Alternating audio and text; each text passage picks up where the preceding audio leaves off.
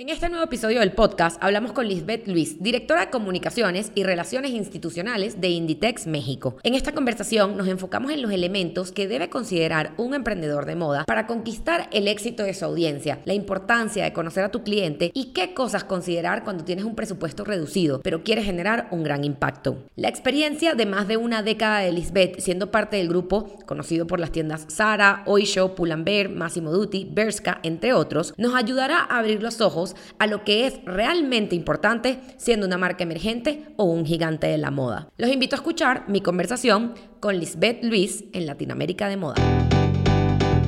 Latinoamérica de Moda es un espacio para entender lo que está pasando en la industria en nuestro continente. Diseñadores, editores, compradores, relacionistas públicos, influencers, les traigo a todos aquellos que tienen que ver con la industria y tienen una historia que contar. Si eres amante de la moda y buscas profundizar en información, conocimiento y mucho más, estás en el lugar correcto. Bienvenidos a Latinoamérica de Moda. Pues bienvenida Lisbeth Luis a Latinoamérica de Moda.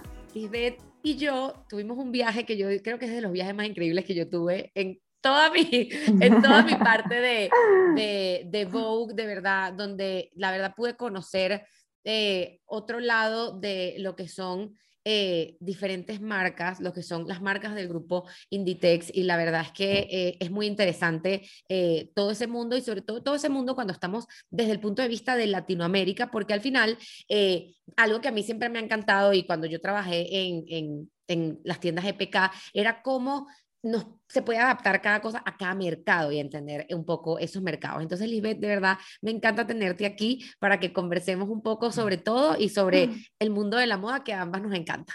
Gracias, André. Qué placer estar aquí con ustedes. La verdad es que tenía muchas ganas de estar contigo. Eh, me encanta el podcast y me parece súper interesante bajar los temas que a veces pueden ser como un poco más inalcanzables para la gente que dice, ¿qué pasa detrás de la industria? Pues nada, ¿no? Es un trabajo como todos.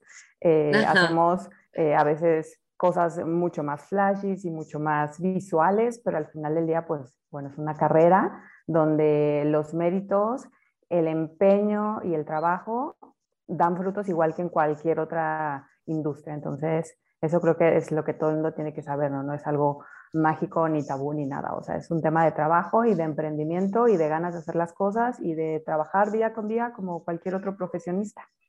Y que hay mucha gente atrás. Yo siento que a veces como que pensamos siempre, eh, sobre todo en el mundo de la moda, como que siempre hay un nombre que resalta o algo así, pero ya va, es que esto es toda una industria, hay mucha gente atrás, hay muchos eslabones y muchos, muchas cosas, muchos pasos que, que, que, están involucrados para poder llegar de punto A a punto B y a veces como que perdemos siento que perdemos perspectiva, ¿no? Porque siempre como que eso, como dices tú, nos encontramos como, no, nos concentramos como un poco en la parte de, de lo flashy. Pero bueno, Liz, ¿cómo comenzó Liz Beth en el mundo de la moda?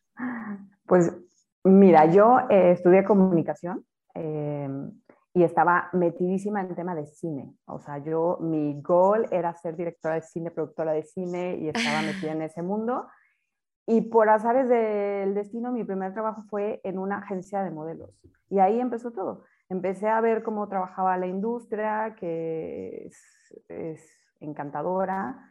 Eh, después de esa agencia de modelos, donde estuve haciendo acciones de marketing específicamente, em, entré a una agencia de relaciones públicas y en esta agencia empecé a trabajar con marcas de moda. Empecé a trabajar con Dolce Gabbana, eh, varias marcas que traían eh, en holding y bueno, hacer PR. Y dentro de esas marcas también una cosa que me abrió también otro, otro parámetro fue llevar Playboy editorial, que fue para mí, o sea, el tema de marcas fue importante, pero no era trabajar directamente con las marcas, sino eran eh, holdings en México. Pero trabajar con Playboy Internacional fue importantísimo, o sea, fue ir a la mansión, conocer a Hugh Hefner, o sea, todo ese mundo eh, que en aquel momento era un poco tabú, o sea, que hasta yo decía, ay, ¿cómo es esto?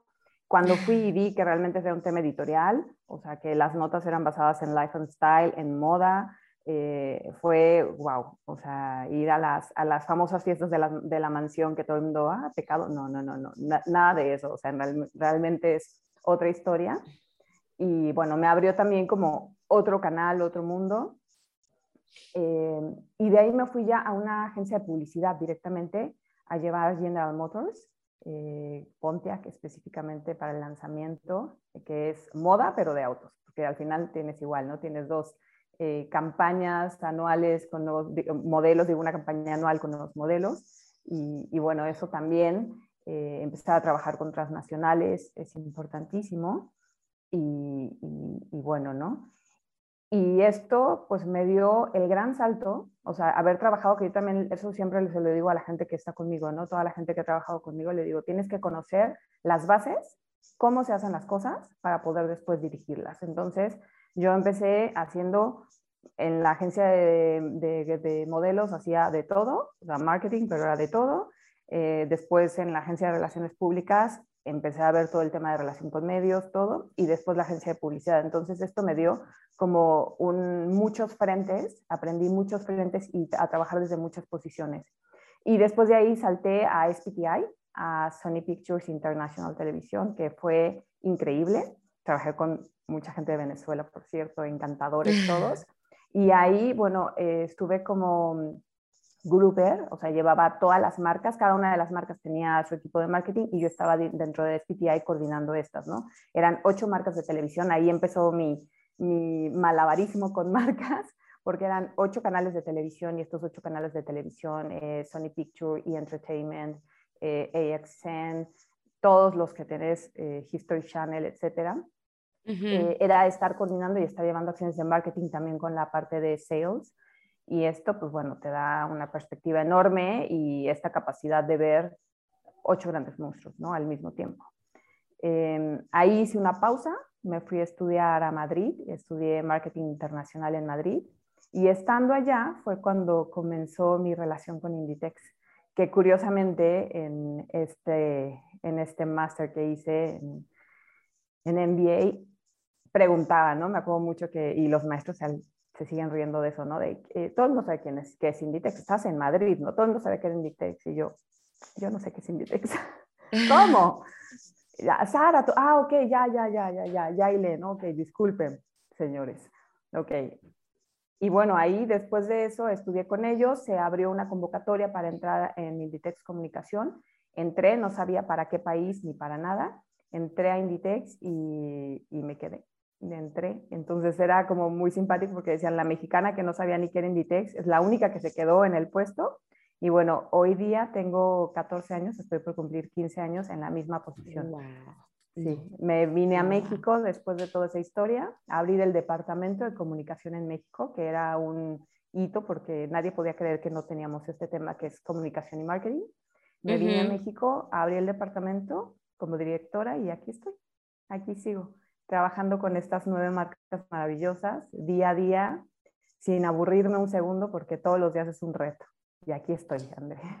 Antes de seguir con este episodio, te quiero contar de Latinoamérica de Moda, la agencia. A través de la agencia hacemos consultoría para marcas de moda en toda Latinoamérica. Si tienes un emprendimiento de moda, estás comenzando, no sabes muy bien qué pasos dar, quieres establecer una estructura y unas bases fuertes para que tu marca crezca, estrategias con influencers, estrategias de redes sociales, estrategia de prensa, Latinoamérica de Moda está aquí para ayudarte. Escríbenos al link en la biografía de arroba Andrea para que puedas llenar el formulario y así podamos ponernos en contacto contigo y hacerte un plan, un plan curado para ti, para tus necesidades y podamos trabajar juntos en la agencia Latinoamérica de Moda para crecer tu marca y seguir creciendo la moda en Latinoamérica. Y ahora, de regreso al episodio qué importante e increíble lo que comentas, porque mucha gente que me escribe constantemente me dice, mira, pero es que yo trabajo en administración, o trabajo eso, en una agencia farmacéutica, o trabajo en un consejo, o sea, eso, con coches. Eh, y piensan que porque están trabajando ahí, ya entonces el mundo de la moda se cierra. Y la verdad es que yo siento que, como tú bien lo dijiste, todos los trabajos te dan las bases, las estructuras, para tú poder después aplicarlas a diferentes mundos. Obviamente hay ciertas cosas que te pueden ayudar, pero la gente siempre me pregunta, ¿tengo que estudiar moda para trabajar en moda? No, y yo siento que por lo menos tú todo lo que contaste es sumamente importante. Cuando yo di el salto de, de Vogue a Bumble, mucha gente me decía, ¿qué? Pero si tú trabajas en moda. Y yo decía, pero es que ustedes no saben todo lo que yo sé que yo voy a aprender para yo poder después aplicarlo a las marcas con las que yo trabaje. Porque al final, eh, todo el mundo de tecnología, todo el mundo del startup, todo, todo eso, eh, la data, o sea, son cosas que yo necesitaba aprender y que no iba a aprender ahorita, o sea, al menos de que me fuera a una cosa como Neta Porter, Farches, no sé, o sea, como unas marcas que son muy grandes afuera, etcétera, pero acá localmente, la verdad es que eso me ayudó como mucho a, siento que muchas veces tenemos ese enfrascamiento también de que si estudié moda, trabajo en moda, si estudiaste derecho, trabajas en derecho. Hay muchos trabajos. Y más ahora, más ahora que es todo interdisciplinario y que tienes que saber de todo, porque al final, o sea, sí tienes que ser especialista en tu rama, efectivamente, pero tienes que tener muchísimas herramientas. O sea, yo sé cosas de financiero, de administración, de legal, o sea, que te vas fogueando y mis compañeros igual, ¿sabes? O sea, te vas volviendo un equipo interdisciplinario donde tienes muchísimo que ver un área con otra. Entre más conocimiento tengas y entre más sepa de áreas eh, distintas, o sea, tú no sabes, pero te, va a funcionar. O sea, no, no, no tienes que estar centrado porque aparte muchas veces puedes quedarte con una visión pequeñita, ¿no? O sea, tienes que tener una visión periférica eh, en temas de consumo tienes que conocer muy bien, o sea, lo que está sucediendo en macroeconomía, tienes que saber muy bien temas sociales, económicos, financieros, o sea, tienes que estar en todo. O sea, yo creo que es, entre más grande sea tu visión y más conocimiento tengas del mundo,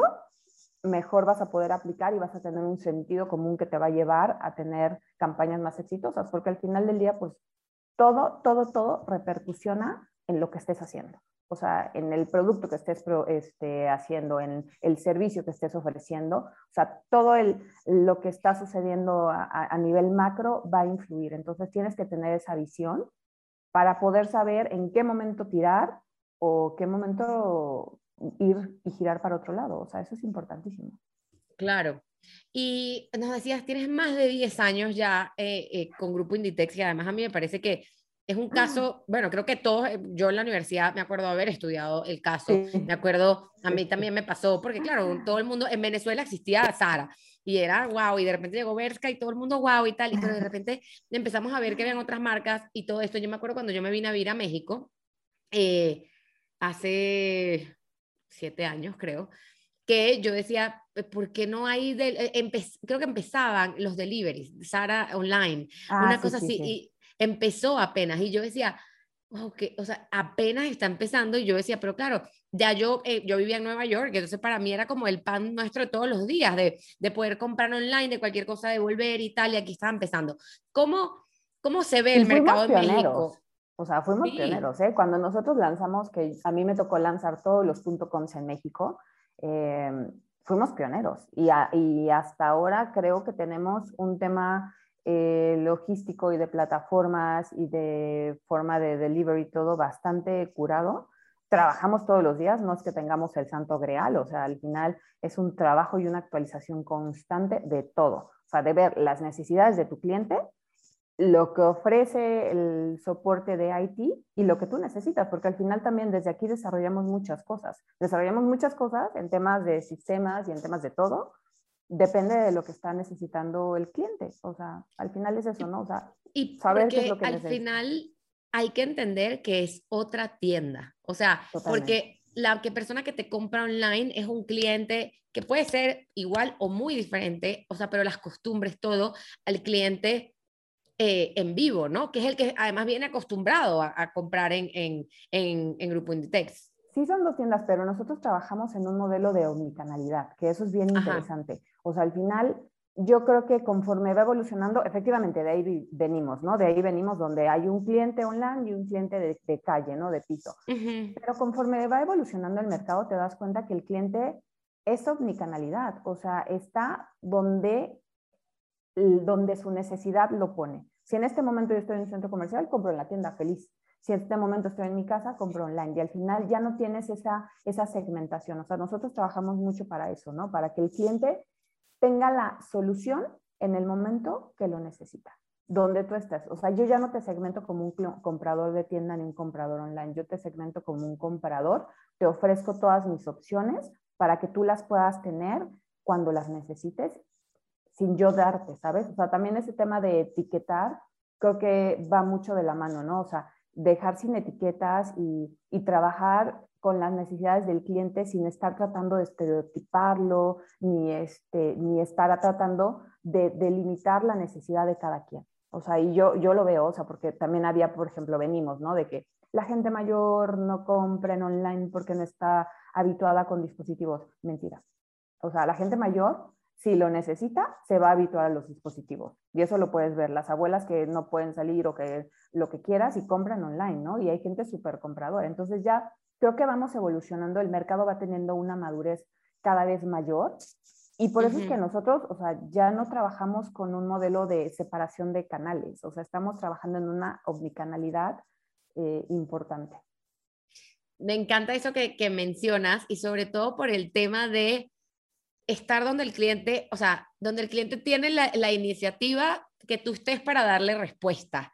Porque, eh, y creo que eso es importantísimo para las marcas que, que, mucha de la gente que nos escucha tienen, tienen sus marcas y, y yo siempre los hablo con muchos de mis clientes que les digo, temas de soluciones de pago, temas de deliveries, temas, tú necesitas poder darle al cliente todas las soluciones, que no haya pero. O sea, tú tienes que quitar todas las barreras que es un poco lo que, lo que, lo que me dices tú de, mira, si el cliente está en la tienda, al frente de la tienda, va, va para la tienda y compra. Si no tiene, exacto, si está en su celular, un domingo en la noche va y compra. Entonces, pero ¿cómo, cómo, exacto, cómo le hago yo esas, exacto, no, me gusta, me gusta eso que me comentas de, no te segmento a ti como el cliente que compra online y el cliente que compra, sino yo te doy para que tú compres donde sea que tú quieras comprar. ¿no? Y al final del día es algo que, que todos sabemos, ¿no? O sea, yo creo que eh, todo el mundo está en eso y sabe que tienes necesidades como comprador, tú como Andrea, yo como Liz tenemos diferentes necesidades y las vamos a aplicar en diferentes circunstancias, no siempre son las mismas.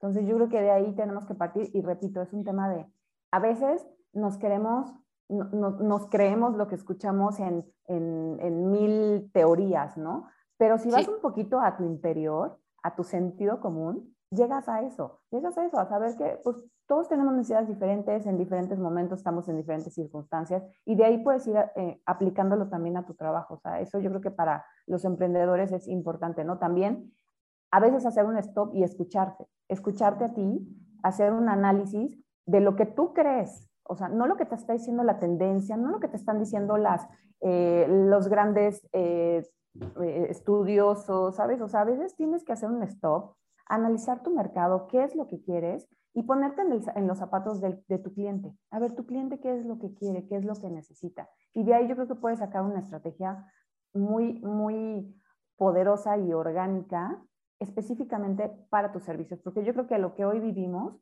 es un tema de diversidad en todos sentidos. O sea, ya no estamos trabajando en, no te hablo como Inditex, te hablo como Liz, ¿no? O sea, no estamos trabajando en grandes mercados. O sea, yo creo que cada día más ves el tema de personalización en todos los servicios, en cosas más eh, hechas a la medida y más pensadas para un público específico. O sea, por eso es que vemos tantos emprendimientos maravillosos, porque hay para todo. O sea, hay, que, hay quien le gusta el agua rosa con sabor a, no sé, este, a, fresa, y hay quien le gusta el agua sin nada, y hay quien le gusta el agua embotellada, y hay quien le gusta el agua, ¿sabes? O sea, hay tan, esta diversidad de gustos y ahí es donde entra la diversidad de productos que podemos ofrecer.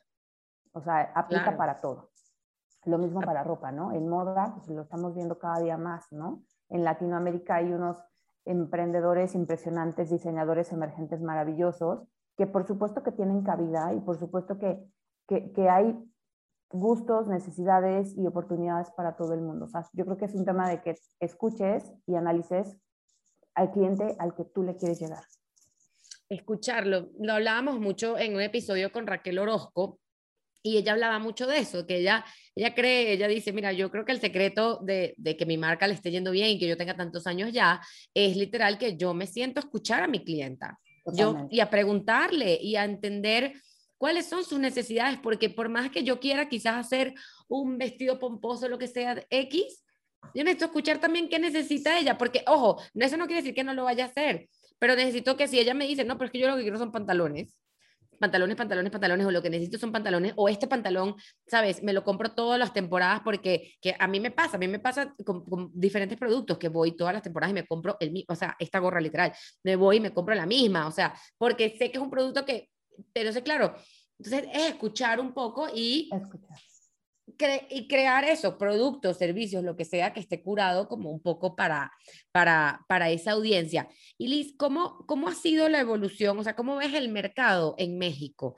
a nivel de, a nivel de tendencias y a nivel de... Eh, como, como consumo como tal, porque siento que es como te decía, o sea, yo desde que llegué ahorita, Literal, ahorita ya todo el mundo eso, compra online y así, pero cuando yo llegué me acuerdo que la gente no, o sea, no estaba tan habituada o le daba incluso un poquito como de desconfianza y yo como, y yo, no, yo pongo las tarjetas donde sea, a mí no me importa. Entonces, ¿cómo, ¿cómo has visto esa evolución de, del mercado en México, el mercado, eso, del mundo de la moda? Mira, o sea, yo te hablo desde profesioni como profesionista y como consumidora, o sea, yo creo que ha habido un avance importantísimo, o sea, este, este crecimiento del mercado de moda ha, ha tenido un crecimiento abismal. Creo que es mucho porque tenemos tanta apertura en canales de información que tenemos clientes muchísimo más informados, ¿no? O sea, la gente per se está informadísima de, todo y entonces cada día sabe mejor lo que quiere. Entonces, al saber mejor lo que quiere, sabe direccionar hacia dónde va su compra. Y no se queda conforme con decir, bueno, esto es lo que hay. La realidad es que hay una diversidad impresionante de oferta. Entonces, el cliente educado, pues educado no en informado, informado. El cliente informado va a buscar el producto que realmente llene sus necesidades y sus expectativas de lo que sea. Entonces, llámese por eh, materiales, costo, diversidad, tallas, ubicación, distribución, eh, commitments también, o sea, todo, yo creo que hay oferta para todo y eso se ha dado a que a los canales de información, o sea, tenemos información hasta arriba de lo que quieras. Entonces, todo el mundo puede encontrar hasta lo más profundo del ADN de una marca para saber si le va. Y la gente claro que, o sea, el, cliente, el consumidor se vuelve mucho más exigente en cuanto a su opción de compra. O sea, eso me parece muy valorable y muy importante porque eso también crea un mercado más amplio de, de todo. O sea, de todo, de todo. Puedes tener, hay demanda y hay oferta. Entonces, esto hace un crecimiento de todas las industrias, ¿eh? O sea, hablemos específicamente del, del, del, mercado de moda, pero creo que en todas las industrias nos está dando esta diversidad eh, impresionante. Me parece súper positivo. Eh, ya ah, hablando un poquito a nivel de comunicaciones y, relaciones públicas, ¿cuáles crees tú que son los puntos más importantes que considerar una marca a la hora de comunicar? Eh, siento que, que, yo por lo menos hay una que siempre le digo a mis marcas, que es storytelling, storytelling, o sea, como que, que, que cuenten como de cierta forma una historia, pero ¿Cuáles son esos puntos a la hora de decir, ok, vamos a contarle a la audiencia esto que está pasando? ¿Qué, qué debería considerar las marcas? ¿Qué no se les puede olvidar? Escuchar, conocer tu producto y conocer a tu cliente. O sea, creo que de ahí vas a derivar una campaña, una estrategia de comunicación importantísima. Si tú sabes qué es lo que tienes, cuál es tu producto, cuáles son sus valores, cuáles son eh, todas sus fortalezas, y conoces a tu cliente, o sea, de ahí vas a poder establecer una estrategia súper eh, importante, porque entonces vas a saber cuáles son los medios ah, por los cuales puedes llegar a los oídos de, ese, de esa persona que te va a comprar, ese cliente. O sea, primero es eso, o sea, análisis, análisis, conocimiento de mercado y conocimiento de tu cliente. Y ojo, no del que tú le quieres vender, o sea, porque a veces hay ahí un, un errorcillo, ¿no? De decir, es que yo estoy vendiendo agua y se lo quiero vender al camello. No. O sea, primero analiza quién es tu cliente. O sea, tienes que hacer un, análisis muy bueno para saber realmente cuál es tu target. O sea, no el que tú quieres, sino el que realmente te va a consumir. Y a partir de eso tienes que analizarlo y saber cuáles son los medios de comunicación, porque no todo es newsletter, no todo son redes sociales, no todo es, ¿sabes? O sea, hay diferentes formas de comunicar. O sea, a veces el de boca a boca o la recomendación o clusters, o sea, hay muchísimos, muchísimos canales y muchísimos tipos de estrategia. O sea, yo creo que todo el mundo ahora está influencer marketing, ¿no? Influencer marketing para todo, ¿no? O sea, queremos anunciar papel de baño, influencer marketing. Queremos anunciar moda, influencer marketing. No, hey, ojo, o sea, no es para todo el mundo. O sea, efectivamente sí es un, es un canal súper importante. Tenemos eh, muchísimos tipos de audiencia, pero a lo mejor, yo no sé, a lo mejor tu producto no específicamente va por ahí. Entonces, tienes que analizar eso y no ir con la tendencia. O sea, la tendencia te da muchos, mm, te da una guía, pero no tienes que casarte con ella. O sea, no es el santo grial. O sea, tú tienes que hacer un análisis, escuchar tu marca, escuchar a tu cliente y de ahí sacar tu estrategia. Dijiste dos cosas que rescato de, de, lo que me acabas de responder. las fortalezas siento que es sumamente importante, que muchas veces decimos, o sea, e, es entender cuál es la fortaleza de mi producto. Y el, ojo, que la fortaleza del producto pueden ser muchas cosas, desde estoy dándole, o sea, sabes, es un producto que te va a solucionar un problema, o es un producto, o hasta es un producto que, que, quizás no es la solución de un problema, pero la fortaleza es que la gente lo quiere, o la fortaleza es que la gente lo está deseando, o la gente, la gente lo necesita. O sea, es evaluar las fortalezas de todo, o sea, y tener un producto que en verdad lo conozcas para que puedas poder, o sea, lo puedas comunicar. Y lo otro que dijiste es eso, o sea, muchas veces queremos copiar estrategias, de decir, esto le funcionó a A, a B le va a funcionar perfecto. No, porque no sabemos, es la misma audiencia, cómo lo estamos abordando. Y eso que tú dijiste, el ejemplo, me encantó el ejemplo del papel, porque literal, o sea, tenemos que entender, y eh, esto me pasa a mí a veces con influencers que de repente veo, pero ¿por qué está promocionando esto? No es un contenido para promocionar a través de creadores de contenido, capaz es, que, es para promocionar en otro tipo de plataformas. Entonces, hay muchos canales y es evaluar también y evaluar la respuesta que no genere de cierta forma rechazo o repele de la audiencia por es, a través del canal que tú estés usando. Mira, yo, yo pienso muchísimo que el tema ahora de influencer marketing, los canales en redes sociales, es hoy por hoy un rollito panacea, pero si seguimos en este tema de sobreexplotación y sobreexposición de productos sin una distinción, pues vamos a terminar en lo que hoy por hoy son las plataformas en televisión abierta, que saturadas. Saturadas, no quieres saber nada de eso, no quieres bueno, ni tocar ver un programa por muy bueno que sea en televisión abierta porque está, te rehusas a tener cinco minutos de comerciales. Lo mismo va a pasar con las redes sociales y yo creo que estamos también ya arañando un poco eso, ¿eh? O sea, de que de repente ves el influencer que te anuncia X marca super top y te anuncia un producto super masivo que no tiene absolutamente nada que ver. Entonces, uno, los creadores de contenido creen credibilidad, mil por ciento, porque entonces es como de, hijo, ¿de qué me estás hablando? y el, y el consumidor se cansa. Se cansa. O sea, vas a terminar por scrollearte a todos estos y, y, entonces, pues bueno, vamos a acabar con este, con, con, este canal que me parece maravilloso porque puedes tener el contenido que tú quieras, ¿no? Y seguramente avanzaremos a otro, seguramente vamos a llegar a ese punto, sin duda, porque al final todo es cíclico y todo tiene una vida, y avanzaremos a otro canal, no sé cuál será el otro canal, Next Step, pero va a suceder. Pero yo creo que sí tendría que haber un poco más de conciencia, sobre todo en los creadores de contenido y en las marcas, ¿eh? Y en las marcas, de saber para dónde tirar, cuándo tirar y, con quién. O sea, porque si no, esto se va a volver, pues, plataforma de televisión abierta.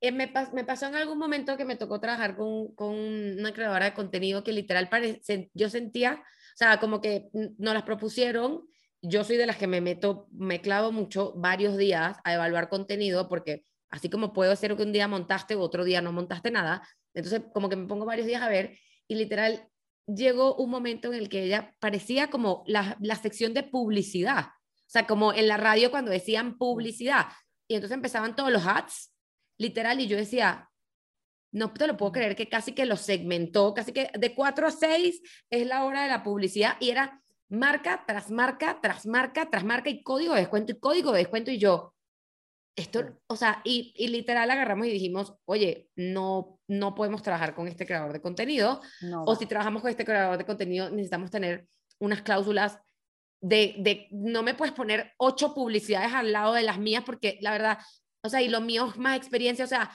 es, era complicado, pero porque justamente yo sentía para mí a nivel auditivo y eso, yo sentí que entraba como en el, momento igualito, los infomerciales, los canales de televisión, cuando entrabas como en infomerciales y por eso yo creo que también los creadores de contenido de nicho han como que atraído tanta atención porque de repente eso pasaba que tenías una creadora de contenido de repente con unas marcas de lujo y de repente con una marca de chocolates, de leche, de, de el supermercado y, tú como exacto y tú decías como no no claro eso no o sea y, obviamente hay hay números y impactos y cosas y tal pero qué tan efectivo puede ser entonces ahí es cuando entran ciertas personas que cuando ya se están y también del y el criterio, el creador de contenido de decir que no. O sea, yo siento que eso es súper importante también de parte de ellos, decir, no va conmigo, no va con mi audiencia, no va con lo que, lo que, lo que siento que a veces pecamos es que, y, no tanto las marcas o los que trabajamos del otro lado, sino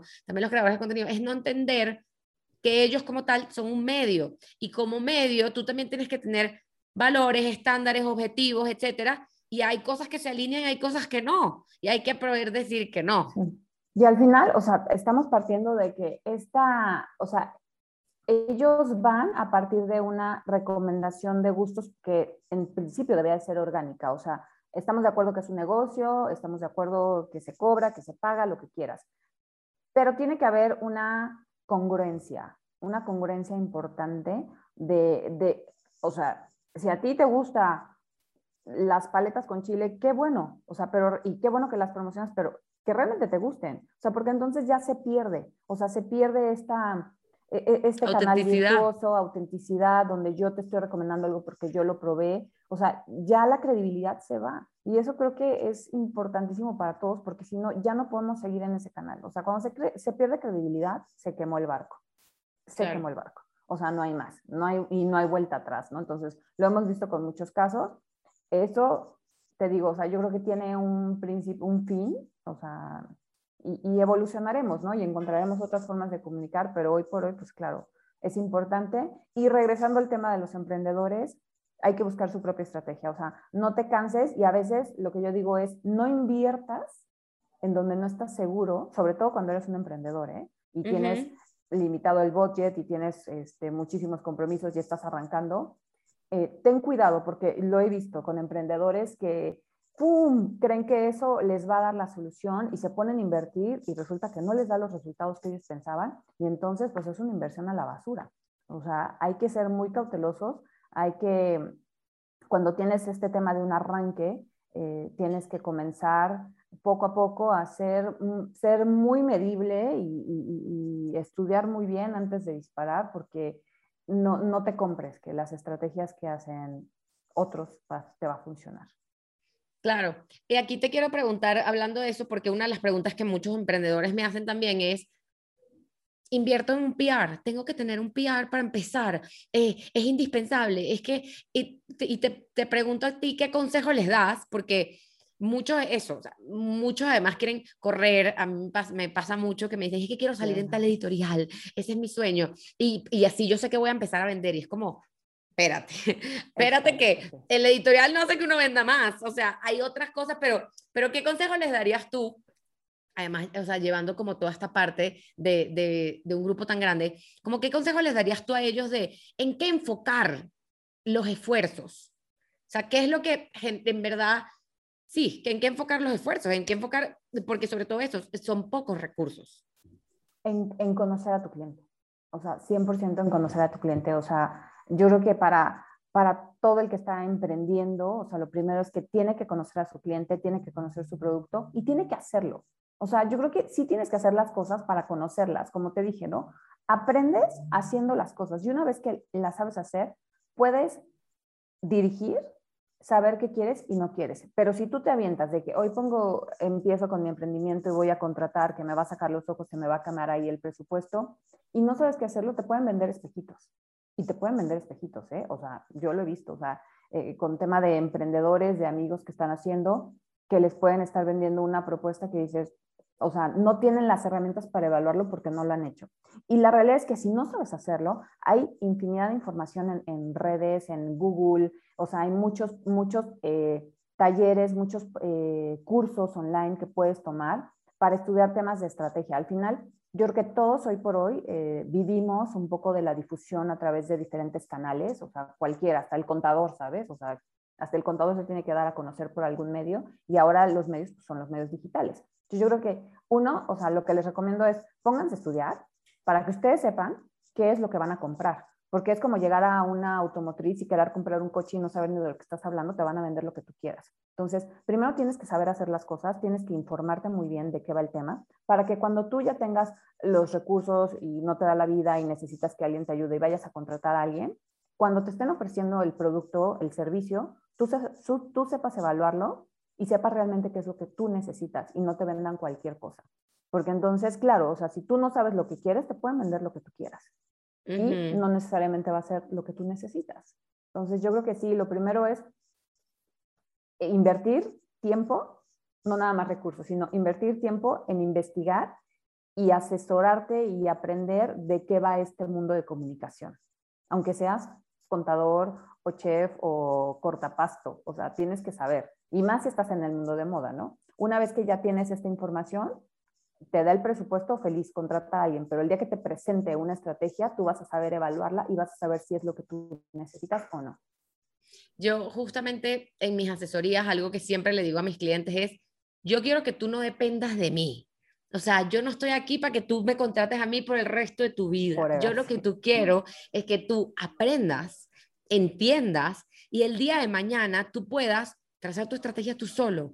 Que cuando vayas a trabajar con un influencer, sepas qué pedirle y cómo pedírselo y cómo decir me fue bien, me fue mal. Que cuando hagas las redes sociales entiendas por qué a este le está funcionando y a este no y quién es la persona que está detrás. O sea, para mí es, esa parte de la asesoría es muy importante que porque justamente eso, o sea, hay, hay de repente como mucho, hay mucha información y que necesitamos entender para poder decir, ok, me voy por acá, escojo esto, hago esto en vez de esto, porque sobre todo, que es el caso de, las marcas con las que yo trabajo, que son marcas pequeñas, no tenemos para invertir. Yo siempre les digo, mira, yo te puedo trazar una estrategia, la lista Santa Claus.